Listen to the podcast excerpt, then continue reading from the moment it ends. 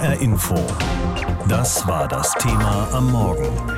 Von Freiheit und Unfreiheit des Wortes. 100 Jahre Penn. Schriftsteller, Publizisten, Blogger, die wegen ihrer Arbeit politisch verfolgt werden, das Problem kennen wir aus einigen Ländern der Welt. Autokraten und Despoten haben meist wenig übrig für die künstlerische Aufarbeitung von Problemen. Sie fürchten die Macht der Schreibenden. Wer sein Land verlassen muss, um nicht verfolgt zu werden, dem hilft die Schriftstellervereinigung Penn. Heute vor 100 Jahren wurde sie in London gegründet. Mittlerweile gibt es weltweit über 150 Penn-Zentren, die es Publizisten ermöglichen, im Exil weiter weiterzuleben und weiterzuschreiben, auch in Deutschland. Hier lebt derzeit die belarussische Lyrikerin Volja Hapeva. Sie ist promovierte Linguistin und Übersetzerin und widmet sich in ihrer Arbeit den politischen Verhältnissen in ihrem Heimatland. Ich habe mit ihr gesprochen vor der Sendung und ich habe sie gefragt, wir schauen hier auch mit Sorge auf die Regierung von Alexander Lukaschenko in Belarus. Demonstrationen werden mit äußerster Brutalität niedergeschlagen, Medienhäuser geschlossen. Mit welchen Gefühlen und Gedanken blicken Sie auf die Entwicklungen in Ihrem Heimatland? Ja, mit sehr traurigen, weil die Situation ist wirklich schrecklich und ja, man soll sagen, das ist nicht so neu für uns, aber ähm, in dieser Brutalität und solcher Gewalt, ich glaube, dass kaum jemand von Belarusinnen konnte das sich vorstellen. Zum Zeitpunkt dieser Eskalation in Belarus, da waren Sie nicht im Land, sondern noch Stadtschreiberin in Graz. Was hat für Sie den Ausschlag gegeben zu sagen, in dieses Land kann ich nicht mehr zurück?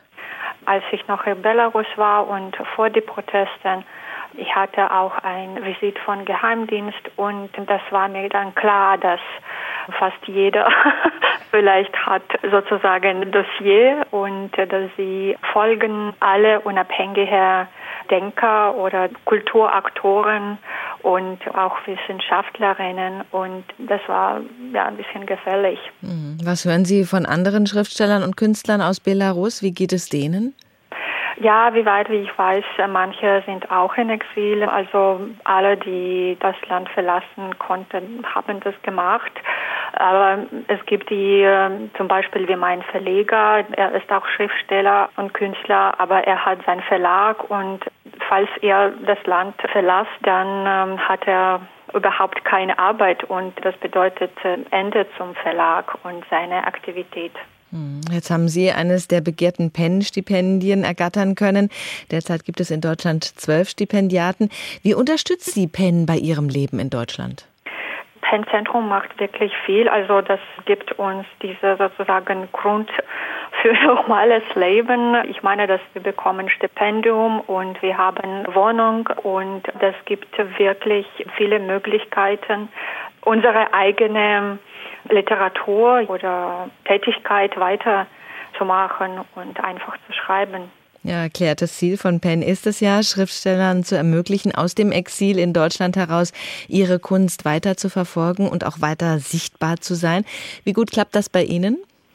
Ja, bei mir glaube ich, klappt das gut, weil ich spreche Deutsch. Das ist einfacher, ja.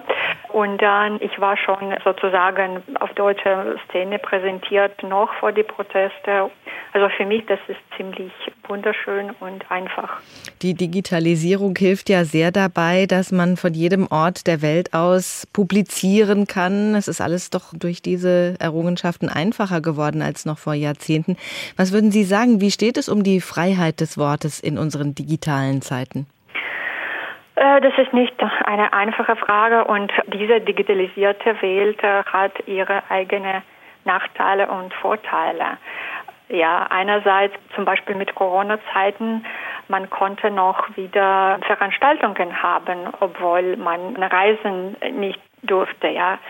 Aber ähm, andererseits, ähm, ja, ich glaube, dass mehr digitale Veranstaltungen gibt, das ist nicht immer so gut für unsere menschliche Stoff sozusagen, ja, dass normale menschliche Beziehungen vielleicht leiden. Pen, das ist das englische Wort für Stift und ist gleichzeitig die Abkürzung für die Schriftstellervereinigung und steht da für Poets, Essayists, Novelists. Ein Apronym nennt man sowas. Diese Schriftstellervereinigung Penn hat heute Geburtstag, den 100. Am 5.10.1921 wurde die Vereinigung in England gegründet und hat sich über die Jahre als Anwalt des freien Wortes etabliert. Penn gilt als Stimme verfolgter und unterdrückter Schriftstellerinnen und Schriftsteller. Und natürlich gibt es auch in Deutschland Penn. Das Deutsche Penn-Zentrum in Darmstadt begleitet mit Initiativen und Veranstaltungen das literarische Leben in der Bundesrepublik. Darüber berichtet Mike Marklaff. 100 Jahre im Dienste der Poeten, Essayisten und Romanautoren.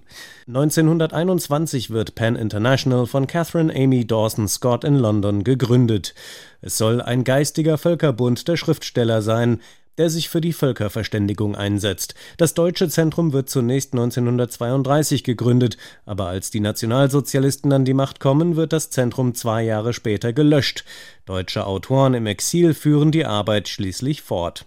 1948 wird das deutsche Penn-Zentrum dann wiederbelebt, drei Jahre später in Darmstadt angesiedelt und es existiert bis heute. Die ursprüngliche Devise bei Penn, sagt Sprecher Felix Hille, habe geheißen No Politics, keine Politik. Doch das habe sich inzwischen geändert.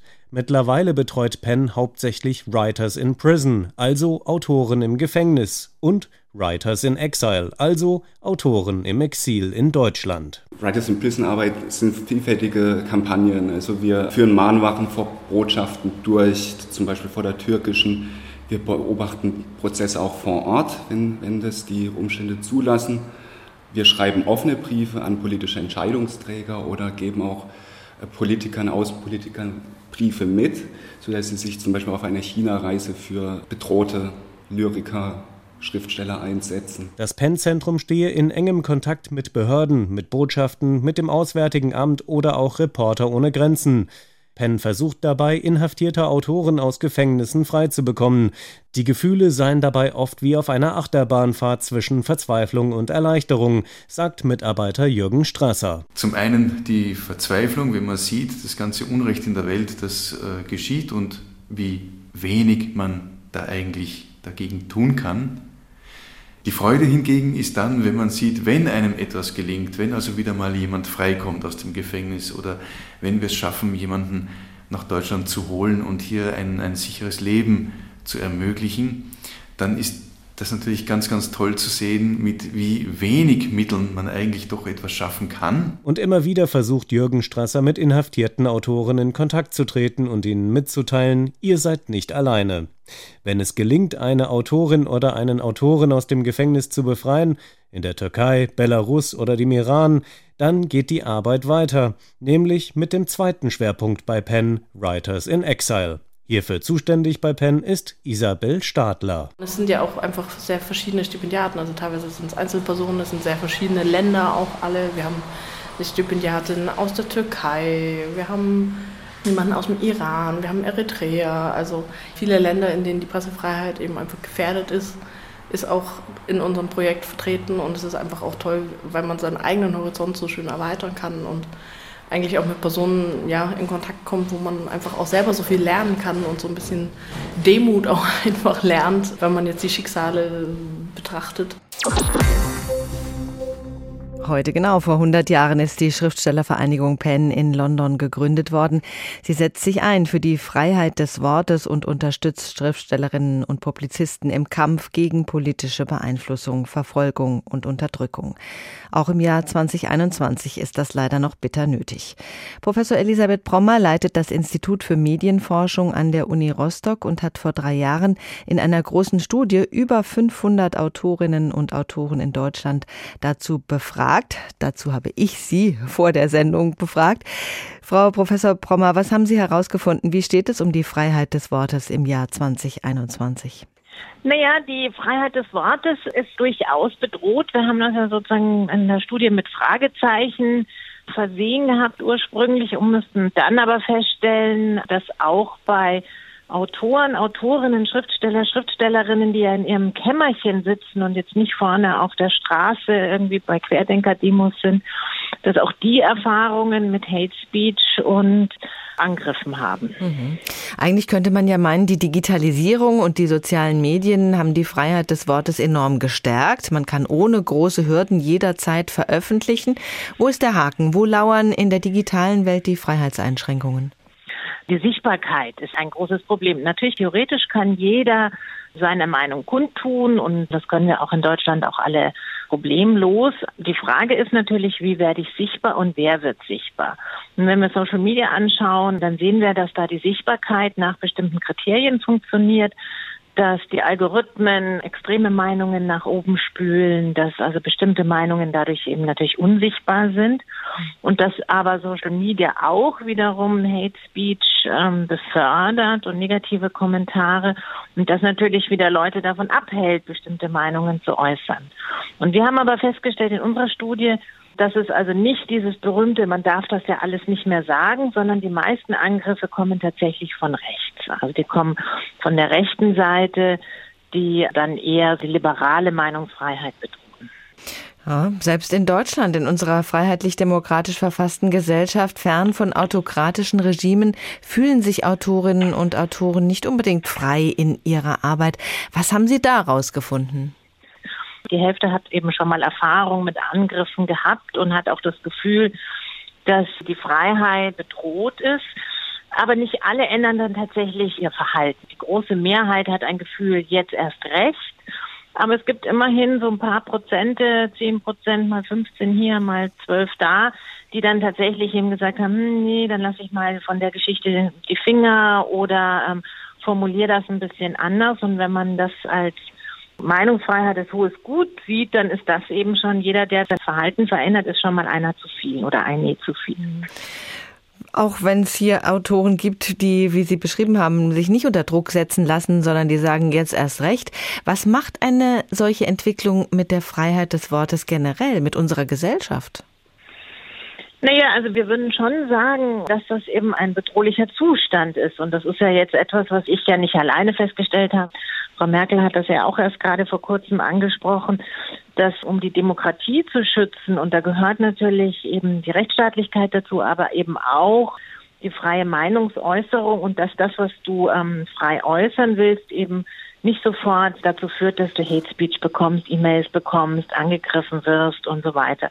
Und das Interessante ist ja, dass man immer das Gefühl hat, naja, das trifft nur die Politiker oder das trifft nur XY. Aber wenn es eben Autoren, Autorinnen von Fiction-Büchern, von erfundenen Geschichten trifft, dann sollte uns das eben schon zu denken geben, weil irgendwas macht es eben doch mit dir. Selbst wenn du das Gefühl hast, jetzt erst recht, aber man denkt darüber nach und verschwendet natürlich auch Kraft in, wie gehe ich mit diesen Angriffen um.